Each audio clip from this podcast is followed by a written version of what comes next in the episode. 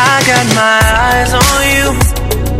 You're everything that I see. I want your high love and emotion endlessly.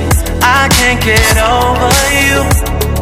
You left your mark on Hallo und herzlich willkommen zur 55. Folge des Erstichtung Podcast. Heute geht es um den Film Game Night. Game Night ist ein Film aus dem Jahr 2018, also wieder was ganz was Frisches. In den Hauptrollen spielen Rachel McAdams, die man kennen muss aus The Notebook, aus Spotlight, aus True Detective Staffel 2. Dann spielt mit Jason Bateman, der spielt die männliche Hauptrolle. Den könnte man kennen von Arrested Development oder Kill the Boss zum Beispiel. Und Kyle Chandler spielt auch noch mit. Ähm, ist ein Schauspieler, wo ich immer den Namen vergesse, aber den man sehr oft irgendwo sieht und der meistens so Nebenrollen spielt, könnte man zum Beispiel kennen aus Wolf of Wall Street. Da spielt er den Ermittler, den FBI-Ermittler. Oder zum Beispiel aus Manchester by the Sea. Da spielt er den Vater, mit dem was passiert.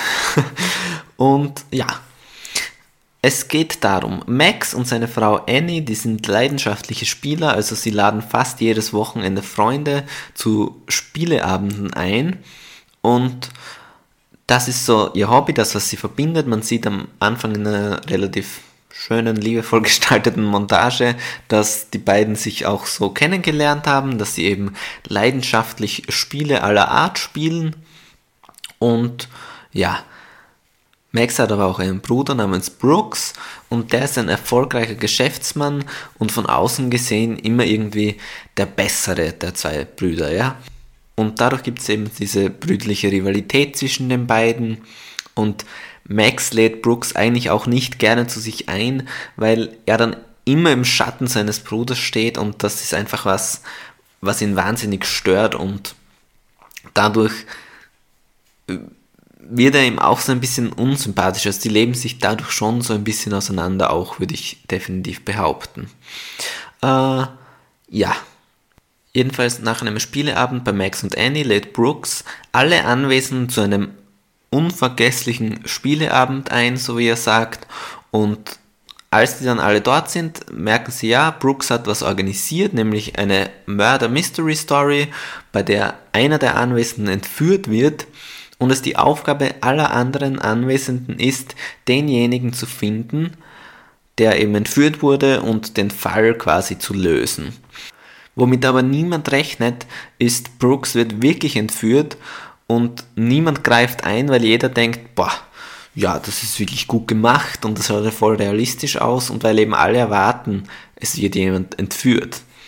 Und viel mehr möchte ich zur Story gar nicht sagen. Natürlich geht es dann darum, äh, den Entführten zu finden. Es glauben die Leute, hey, das ist einfach alles ein Spiel und die Waffen sind nicht echt und so weiter. Und man kann das Ganze eigentlich sehr gut mit The Game vergleichen, mit Michael Douglas. Also im Grunde ist es ein sehr ähnlicher Film, nur eben als Komödie. Und ich fand den Film wirklich sehr lustig und unterhaltsam und vor allem, weil die Story auch interessant bleibt, ja. Also bei vielen Hollywood-Blockbustern oder Hollywood-Komödien eben ist dann irgendwann die Story so egal und es ist nur mehr so ein reines Gag-Vehikel. Und hier kommt mir schon vor, da haben sie sich was überlegt, auch wenn es ähnlich wie The Game ist, was halt schon ein bereits existierender Film ist, finde ich trotzdem, dass man merkt, hey, die haben sich was gedacht bei der Story und es ist nicht einfach nur da, um einen Gag nach dem anderen zu bringen. Und das, so funktionieren dann Komödien auch leichter für mich, muss ich sagen.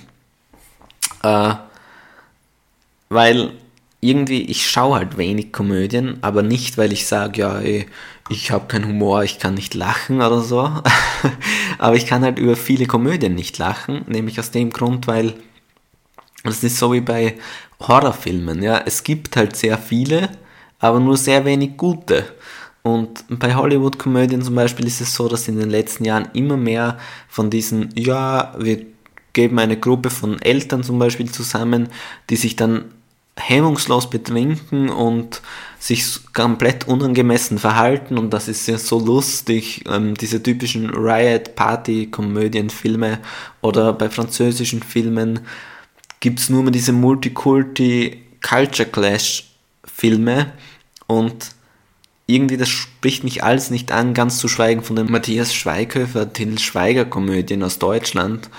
Ähm, da ist halt wenig dabei, da fällt wenig ab, was dann wirklich gut und lustig ist.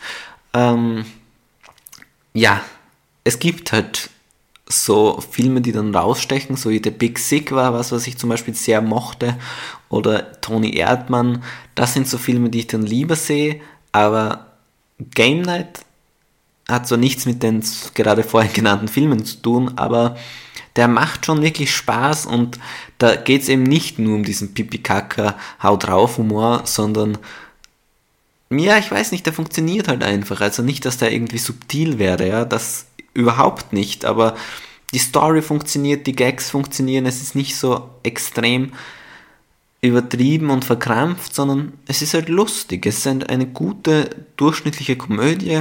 Also wer Hangover oder Kill the Boss oder die 21 Jump Street Filme mag, ich weiß schon, das sind jetzt die besseren Filme, die ich da rausgesucht habe, aber wer die mag, der sollte eigentlich auch mit Game Night was anfangen können oder dem sollte der eigentlich auch gefallen.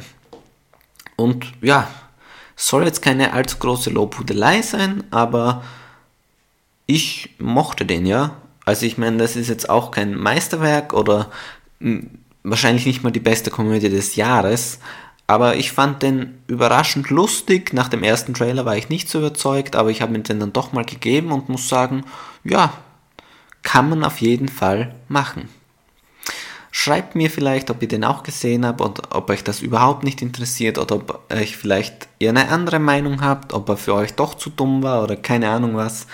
Und wir hören uns hoffentlich beim nächsten Mal, wenn es wieder eine neue Folge Erstsichtung Podcast gibt.